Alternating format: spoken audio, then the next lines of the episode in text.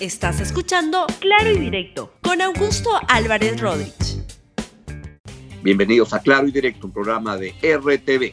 Hoy, en el día en que se conmemora el combate de Angamos y se recuerda la gran figura histórica, heroica de don Miguel Grau este, pues yo esperaba, la verdad, que hoy día muchos lugares pudieran hacer un alto a las 9.50, pero la verdad que no se ha cumplido mucho en un contexto en el cual hay que revalorizar, porque se recuerda mucho a Grau, pero no se conoce por qué se este, reconoce y saluda toda su, su actuación y su vida. Vamos a empezar contándoles sobre los auspiciadores del programa de hoy. Y les recuerdo que del 12 al 14 de octubre, o sea, del próximo lunes al próximo miércoles, va a ocurrir la décima eh, edición de Ediciones 2020 las personas primero, a través de las redes sociales de la República. Ahí se van a abordar los desafíos en seguridad y en salud, la recuperación económica y el bienestar social y los impactos de la brecha digital originados a raíz del COVID-19. Y también, desde este lunes 12 también, no te pierdas en la República y el Popular el nuevo coleccionable Cocina en 30 minutos con Angélica Sasaki recetas rápidas y buenas para preparar en el tiempo justo. Con la primera entrega gratis, el coleccionador, la primera lámina y el índice. Vamos con el desarrollo del programa de hoy, que como se titula es ¿Y cuándo empiezan las elecciones? Es un tema que ya nos preocupa para poder conocer mejor a los candidatos y mejor sus propuestas y sus equipos y planes de gobierno. Antes, vamos directamente hasta el sistema judicial, el Poder Judicial, porque se está viendo el caso de las apelaciones este, presentadas por las 10 personas que han sido detenidas en el contexto del Swing Gate. Y ellos están apelando para esta decisión, reclamando que no es justa, pero justamente hoy día también se vencen los siete días de, arresto que eh, se dictaminó en esta prisión preliminar. Escuchemos un ratito. Como coordinador de comunicación y prensa, es decir, hace esta expresa renuncia voluntaria justamente para que no se dé lo que ahora se, se está dando. Que se alude que porque tiene un poder, un cargo. Yo pregunto, y es más, en la indagatoria consta que ha brindado mi patrocinado, que él no tiene ninguna jefatura. De él no depende ninguna persona. Él no tiene ningún poder para contratar. Y es más, nunca se dio la coordinación con el ciudadano Richard Cisneros. Entonces, mucho menos se pudo tratar un tema de esa índole.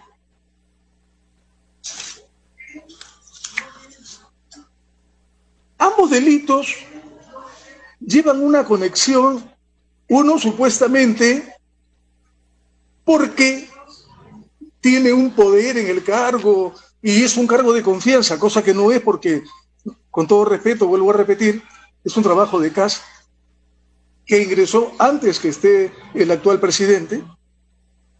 Y en segundo lugar, o sea, no es un cargo de confianza, no, no, no tiene poder de, ningún, de, de ninguna manera en nada. Se le atribuye también que de repente haya podido facilitar un ingreso porque pusieron su nombre en una de las solicitudes. Conforme he podido asimilar de esta experiencia en la defensa del señor Cisneros por su trabajo específico en el despacho presidencial, el despacho presidencial es una casa militar. Existe entonces un general y coroneles de las diferentes Fuerzas Armadas y de las fuerzas policiales. Entonces, cualquier ingreso es rigurosamente controlado, encuadernado en ingreso y salida. Voy a aprovechar el resto de lo que me queda de este perentorio tiempo, corto tiempo, para ir al tema que quiero rescatar.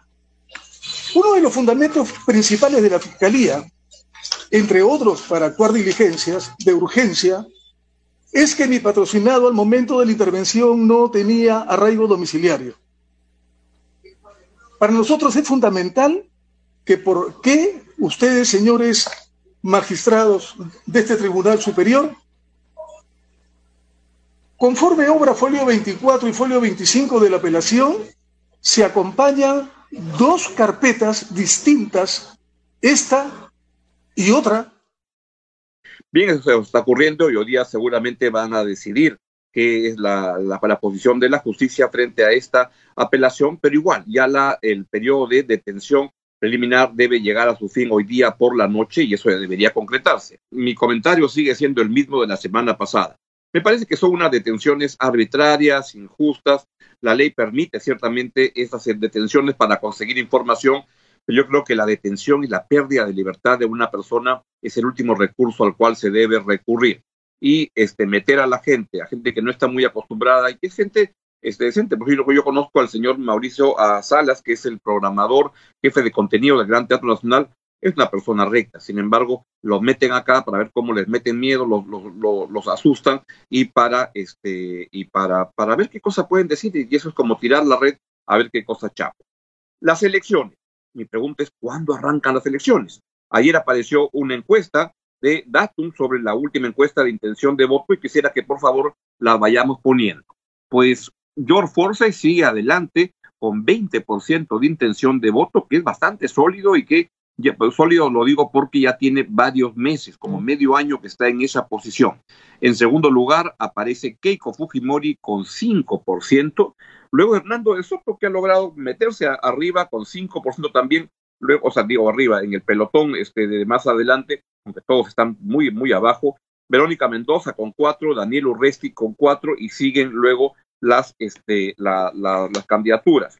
Lo cierto es que, como hacía notar el diario Gestión el día de ayer, los cinco primeros del año uh, para la, elección solo tienen 38% de las preferencias, lo cual refleja esta expresión de la apatía y la distancia que están sintiendo la, la que siente la, la ciudadanía con respecto a esta campaña electoral.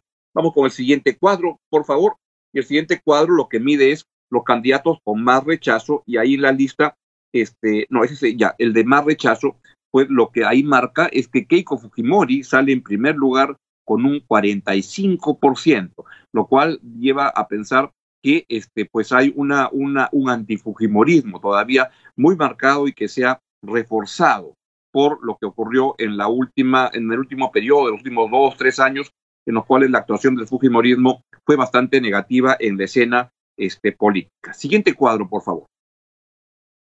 Luego tenemos el cuadro de el conocimiento de los candidatos, que también es algo importante, porque lo que un candidato para que puedan votar por él, lo primero que se requiere es que la gente lo conozca. Y ahí se ve cómo se divide entre que lo conocen bien, en que no lo conocen tanto, y esa lista la está encabezando, este, la encabeza en este momento uh, Keiko Fujimori, es la que tiene el grado de conocimiento más alto, luego sigue George Forsyth, luego sigue César Acuña, luego Daniel Urresti, luego Ricardo Belmont, luego Fernando Olivera. Son los que están más metidos con el elenco más estable de la, de la política peruana. Siguiente cuadro, por favor. Todavía creo que no hay una claridad con respecto a qué candidatura va siendo preferida, aunque Forsyth sigue estando en primer lugar. Lo que se prevé es que deba renunciar a ser alcalde antes de este lunes 12 de octubre para que pueda ser candidato y sospecho que por lo que se ha visto que es lo más probable que vaya a suceder, al igual que todas las autoridades que pretendan ser candidatos en esta próxima elección. Pero miren que acá lo importante es, al margen de qué candidatos o los nombres de las candidaturas, por dónde van las preferencias del electorado. Y acá lo que, lo que se ve y que creo que es bien, este, bien interesante uh, dejar claro es que cuando se le pregunta a la gente por qué tipo de orientación tú estarías para una candidatura y sale como izquierda radical 4%, la izquierda moderna un 7%, el centro, que es el lugar siempre preferido, 28%, una derecha moderna 15% y una derecha radical 5%. Mira que más bien, no sé si llamarle derecha moderna, pero para estos efectos creo que es centro derecha y no moderna. Creo que el nombre, el, título de moderna, lo que confunde ahí las cosas. Pero acá lo relevante es que no sabe, pues, este 41%. Está todavía con una indecisión grande. Esa pregunta lo que va es qué tipo de gobierno cree que va a ser elegido, ¿no? En esta eh, elección. Vamos a ver qué es lo que ocurre, pero todavía la campaña no está arrancando. Y es lo que debe verse, qué es lo que, qué es lo que sucede, qué es lo que cuando ya empiezan las campañas y para mí la campaña en verdad va a arrancar cuando pues se oficialicen las candidaturas cuando se den a conocer quiénes son los integrantes de su equipo de gobierno y cuando se den a conocer cuáles son las principales ideas que promueven para esta elección. Bien, ojalá que la, la, campaña pues arranque pronto para poder comparar y sacar cuenta de qué es lo que desde cada el punto de vista de cada persona le conviene más al país. Nos vamos y les quiero este, recordar que hoy a las 11 y 55 eh, arrancamos con la transmisión de la ceremonia de eh, los 10 años, del recuerdo de los 10 años, que hace 10 años ya le dieron, le, dieron el premio Nobel a Mario Vargas Llosa.